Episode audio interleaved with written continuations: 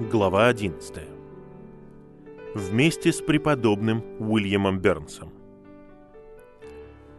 После того, как в феврале 1855 года Шанхай захватила императорская армия, у меня появилась возможность снять дом в пределах города.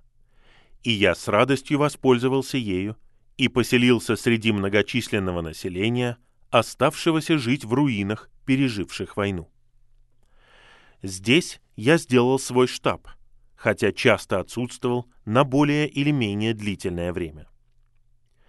По совету преподобного доктора Метхерста, ветерана, возглавлявшего лондонское миссионерское общество, примерно в это время, чтобы облегчить себе путешествие и проживание внутри страны, я решил переодеться в местные одежды. Китайцы разрешили иностранной фирме построить шелковую фабрику – с условием, что стиль здания должен быть чисто китайским, и что внешне ничто бы не указывало на то, что эта фабрика является иностранной. Мы поняли, что смена одежды оказалась очень полезным решением. И я, и большинство из тех, кто был связан со мной, так и продолжали использовать местные наряды. Примечание. Хотя практика миссионерства во многом изменилась, до сих пор стоит менять одежду на местную. Конец примечания. Восстание тайпинов, начавшееся в 1851 году, к этому времени достигло пика своего эфемерного успеха. Великий город Нанкин пал перед вторгшимся войском, и там, в трехстах километрах от Шанхая, мятежники основали свои штабы и приступили к укреплению позиций для дальнейших завоеваний. Летом 1855 года предпринимались различные попытки посетить лидеров движения, чтобы оказать на них христианское влияние. Но эти попытки оказались настолько малоуспешными, что было решено их прекратить. Как и многие другие, я хотел добраться до Нанкина – но так как возможности не представлялось, я снова обратил свое внимание на евангелизационную работу на острове Чунмин. Через некоторое время мне удалось преодолеть предрассудки и страхи народа, снять маленький домик и поселиться там. Для меня это было большой радостью и ободрением. Но не прошло и нескольких недель, как местные власти обратились с жалобами к британскому консулу, который вынудил меня уехать.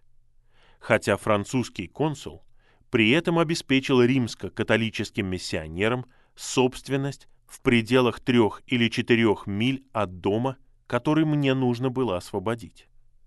С горечью и разочарованием из-за неожиданной помехи я неохотно вернулся в Шанхай, не мечтая о благословении которое там приготовил для меня Бог.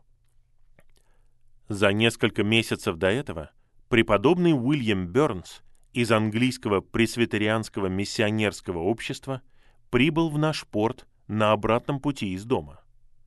И прежде чем приступить к своей прежней службе в южной провинции Фудзянь, он, как и я, безуспешно пытался посетить тайпинских мятежников в Нанкине. Потерпев неудачу, он решил на один сезон остаться в Шанхае, посвятив себя евангелизации окружающих густонаселенных регионов. Таким образом, осенью первого года с помощью проведения я познакомился с этим возлюбленным и почитаемым Божьим слугой. Мы вместе путешествовали, проповедовали в городах и поселках на юге в Дзянсу и на севере в Джэцзян, жили в лодках и плыли по рекам и каналам, которые оплели всю богатую и плодородную страну, подобно сети.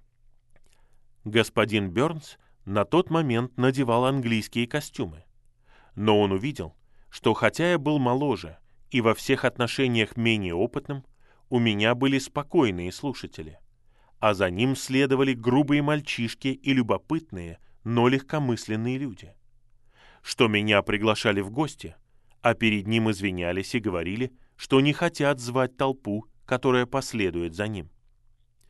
После нескольких недель наблюдений он также принял местную одежду и начал наслаждаться увеличенными возможностями, которые она давала. Эти счастливые месяцы были для меня невыразимой радостью и привилегией. Его любовь к слову была восхитительна, и его святая, благоговейная жизнь и постоянное общение с Богом позволили нашей дружбе удовлетворить самые глубокие желания моего сердца.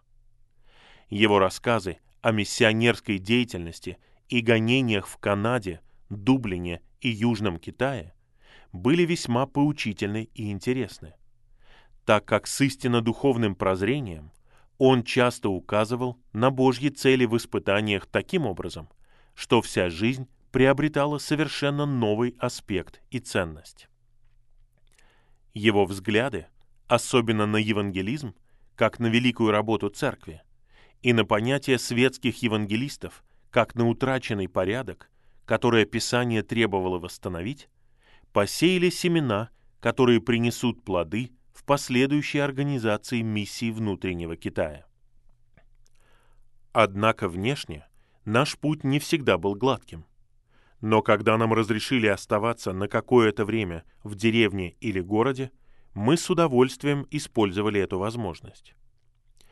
После молитвы о благословении около девяти часов утра мы часто выходили из лодок с легким бамбуковым табуретом в руке. Мы выбирали подходящее место, и один из нас садился на табурет и говорил 20 минут, в то время как другой молился о благословении. А затем мы менялись местами, и голос первого оратора отдыхал. Через час или два мы переходили к следующему месту на некотором расстоянии от первого и снова начинали говорить. Обычно около полудня мы возвращались к нашим лодкам на обед, общение и молитву, а затем возобновляли работу на свежем воздухе до сумерек. После чая и дальнейшего отдыха мы отправлялись с нашими местными помощниками в какую-нибудь чайную, где могли провести несколько часов в свободной беседе с людьми. Нередко перед отъездом из города у нас были веские основания полагать, что мы донесли слова истины многим людям и отдали много священных писаний и книг в руки заинтересованных людей. Примерно в это время господин Бернс написал своей матери в Шотландию следующее письмо. 25 миль от Шанхая. 26 января 1856 года. Из-за дождя я вынужден был остаться в лодке и решил написать несколько строк в дополнение к письму в Данди, детали которого я не буду повторять. С тех пор, как я последний раз был в Шанхае, прошел 41 день. Эти недели меня сопровождал молодой английский миссионер из китайского евангелизационного общества, господин Тейлор. Он путешествует в своей лодке, а я в своей мы часто переживали Божью милость, а в некоторых случаях и значительную помощь в нашей работе.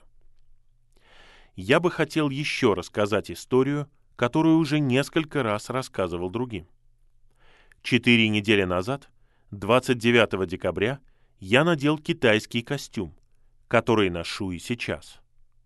Господин Тейлор поменял одежду несколько месяцев назад, и я обнаружил, что в результате этого во время проповеди толпа мешала ему гораздо меньше, поэтому я решил последовать его примеру.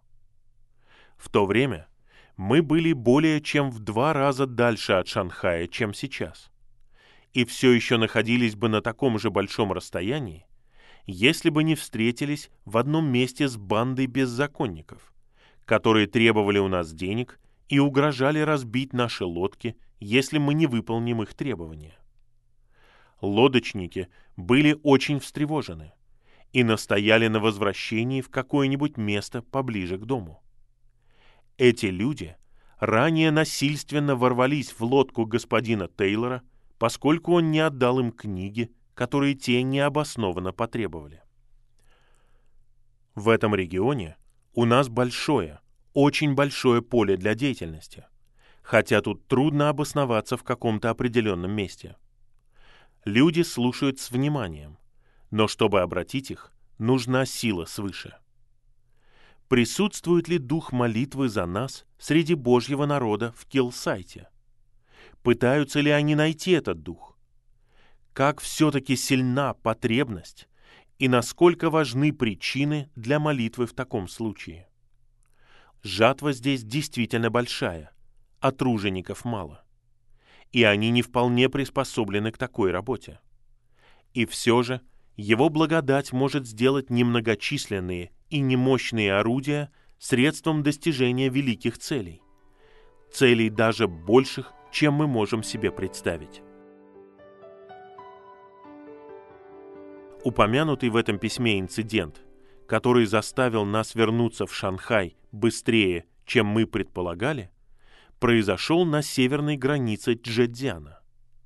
Мы добрались до оживленного торгового города, известного под названием Учень, или Черный город, в котором, как нам сказали, жили самые сумасбродные и преступные люди в этой части страны.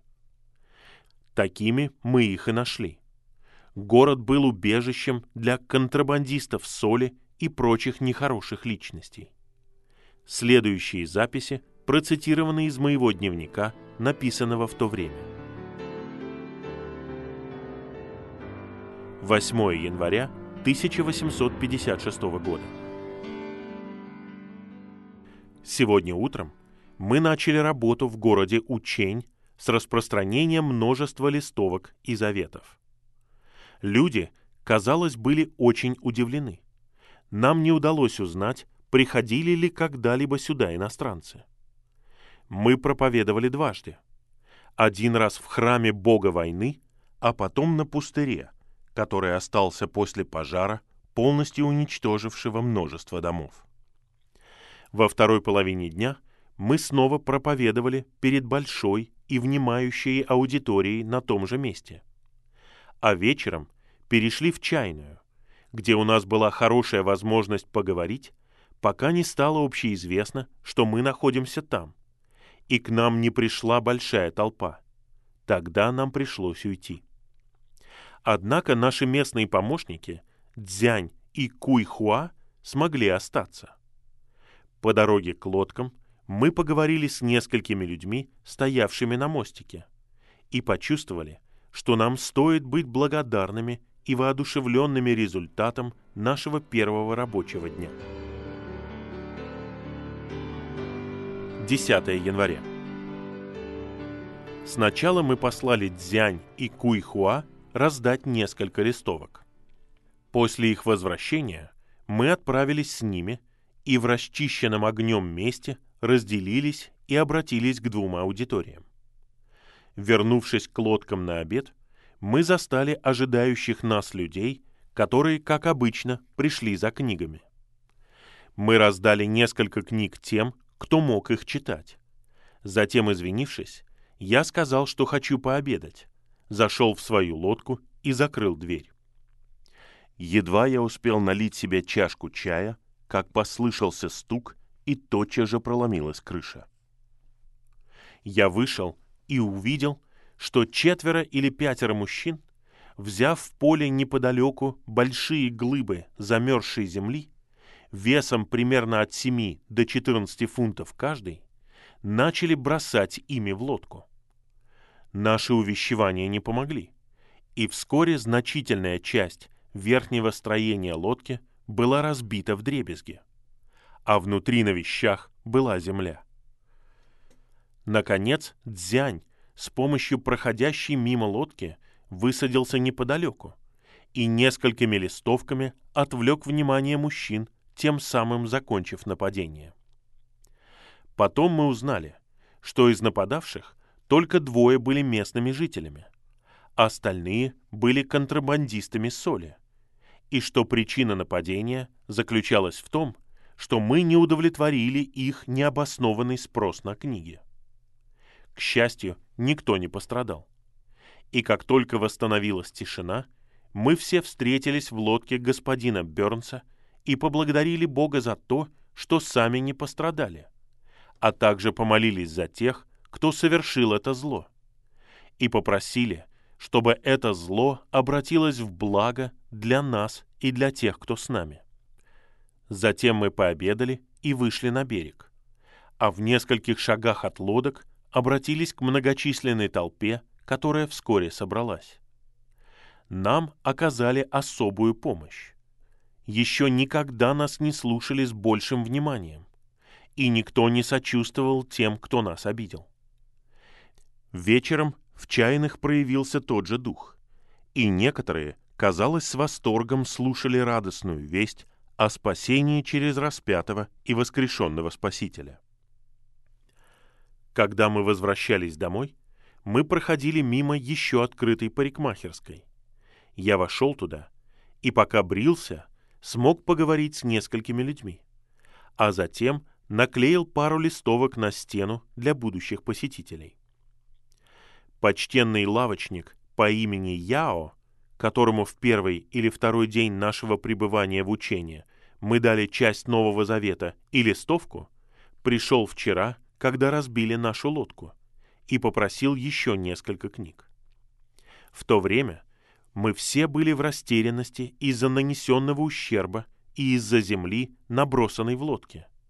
И поэтому пригласили его зайти через день или через два, и тогда мы с радостью отдадим ему книги. Он пришел сегодня утром и отдал нам следующую записку.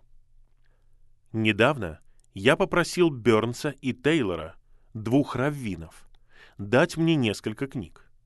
Я пришел в то время, когда люди из нашего города, чьи сердца были обмануты сатаной, не зная сына Давида, зашли так далеко, что осмелились на Раку и Море и повредили вашу лодку. Я благодарю вас за то, что вы обещали впоследствии дать книги. И прошу следующее. Полный Новый Завет. Рассуждение человека при смерти. Важные христианские доктрины.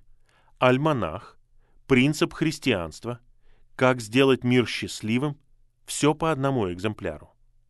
Надеюсь, что Сун, Дзянь и все учителя в порядке. Эта записка интересна тем, что показывает, как внимательно он читал Новый Завет, так как все выделенные кавычками слова были взяты из него. Он использует слова «рака» и «море» для оскорбления, а значит, понял их значение. Передав книги этому человеку, мы вместе с Дзянем и Куйхуа вышли к востоку от города и некоторое время говорили на улице. Когда я вернулся к лодкам, ко мне подошли два человека из Джили, которые были в магистрате. Примечание. Этот район приблизительно соответствует современной провинции Хэбэй на северо-востоке Китая. Конец примечания. Я говорил с ними на мандаринском диалекте о распятом Спасителе. И хотя один из них не обращал на это особого внимания, другой задавал много вопросов, которые показывали его интерес. Когда они ушли, я вышел на берег и обратился к собравшимся там людям, которым проповедовал Куйхуа. Заходящее солнце напомнило мне слова Иисуса. «Приходит ночь, когда никто не может делать. Евангелие от Иоанна 9.4. Я говорил о неопределенной продолжительности этой жизни и о нашем невежестве относительно времени возвращения Христа. И никогда еще в Китае меня не слушали с такой серьезностью. Я молился, и все вокруг вели себя крайне благопристойно. Затем я снова повернулся к своей лодке, и буддийский священник, который был среди слушающих, признал, что буддизм – это система обмана, которая не может дать никакой надежды в смерти. 12 января. Во второй половине дня мы обращались к людям на берегу рядом с нашими лодками. Также при каждом удобном случае мы раздавали книги в чайной и на одной из улиц города. Вечером мы пошли, как обычно, говорить в чайные, но решили отправиться в другой конец города, чтобы предоставить тем, кто там жил, возможность встретиться с нами. Это был длинный город, почти две английские мили в длину. Поскольку мы с господином Бернсом привыкли разговаривать по-китайски, те, кто находились в лодках, также знали об этом решении. Но потом мы передумали, и вместо этого отправились в обычную чайную, решив, что, возможно, кто-нибудь ожидает нас и придет туда. Но напрасно. Мы не нашли таких серьезных слушателей, как раньше. Поэтому господин Бернс предложил уйти раньше, чем обычно. И мы ушли, сказав Дзянь и Куйхуа, что они могут ненадолго остаться. По дороге к лодкам мы раздали несколько книг. Но, как ни странно, остались одни. Никто не сопровождал нас, как это обычно бывало. Хотя ночь обещала быть ясной, вдруг стало очень темно. По дороге мы встретили лодочника, поведение которого нам показалось очень странным. Он, ничего не объясняя, задул свечу нашего фонаря. Мы снова зажгли фонарь, сказав ему, чтобы он больше его не тушил. А он, к нашему удивлению, забрал свечу и бросил ее в канал. Затем он спустился по низкой стене, выступавшей к берегу реки, и посмотрел в воду. Не понимая, что случилось, я подбежал к нему, потому что боялся, что он утонет. Но к моему великому облегчению он тихо вернулся. В ответ на наши неоднократные вопросы он велел нам молчать, потому что какие-то нехорошие люди пытались уничтожить лодки, и чтобы этого избежать, они поменяли место стоянки. Затем он привел нас к тому месту, где была одна из лодок. Вскоре пришли Дзянь и Куйхуа и благополучно поднялись на борт, а затем к нам присоединился и учитель Сун, и лодки снялись с места. Тогда нам объяснили причину всех этих беспорядков. Пока нас не было, пришел человек, который представился констебелем с письменным требованием заплатить 10 долларов и дать ему немного опиума. Он заявил, что более 50 сельских жителей, то есть контрабандистов соли, ожидают нашего ответа в соседней чайной. И если мы дадим им то, что они хотят, и 300 долларов наличными, чтобы заплатить за чай, нас оставят в покое. Но если нет, они придут и уничтожат наши лодки. Сун сказал им, что мы не можем выполнить их требования, потому что не занимаемся торговлей, а только проповедью и распространением книг.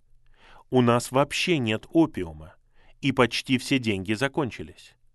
Однако этот констебель ответил, что не верит ему. Поэтому Суну только и оставалось найти нас, пока эти люди ждут ответа.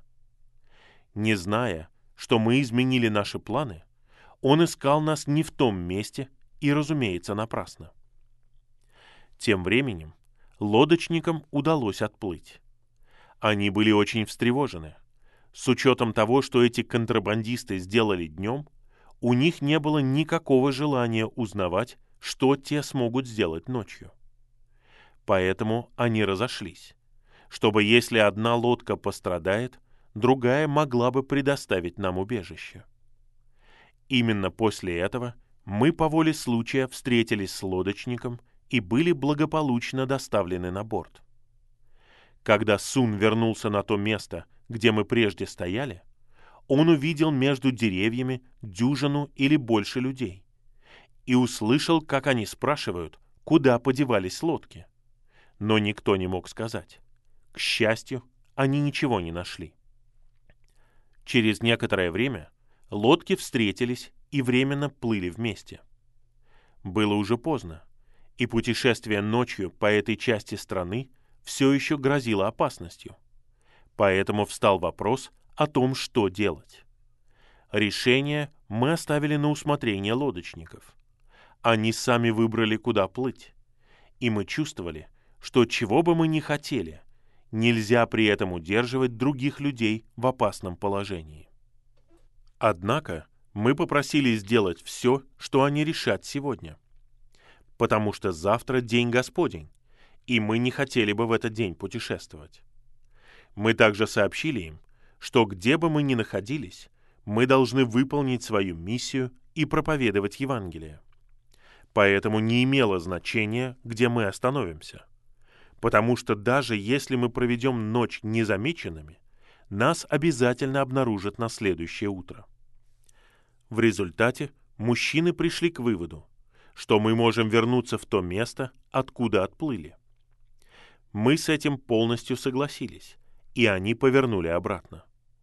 Но случайно или нет, они попали в другой поток и некоторое время гребли, не зная куда. Наконец, когда стемнело, они пришвартовались на ночь. Затем мы вместе с нашими местными помощниками собрали лодочников и прочитали им Псалом 90. Можно себе представить, насколько с учетом нашего положения нас утешала эта часть Божьего Слова. «Живущий под кровом Всевышнего, под сенью всемогущего покоится, говорит Господу, «Прибежище мое и защита моя, Бог мой, на которого я уповаю. Он избавит тебя от сети ловца, от гибельной язвы. Перьями своими осенит тебя, и под крыльями его будешь безопасен. Щит и ограждение — истина его. За то, что он возлюбил меня, избавлю его, защищу его, потому что он познал имя мое. Воззовет ко мне и услышу его. С ним я в скорби, избавлю его и прославлю его. Долготою дней насыщу его и явлю ему спасение мое. После того, как мы отдали себя в молитве, его заботе и попечению, поскольку он покрыл нас мраком и помог уйти от жестокой расправы, мы удалились на ночь, которую благодаря защите стража Израиля, который не спит и не забывает про свой народ, мы провели в покое и тишине. И в какой-то мере мы поняли значение слов «Ты покров мой и щит мой». 13 января. Воскресенье. Сегодня утром я проснулся примерно в 4 часа утра от сильной боли в коленном суставе. Я ушиб его накануне, и результатом стало сильное воспаление.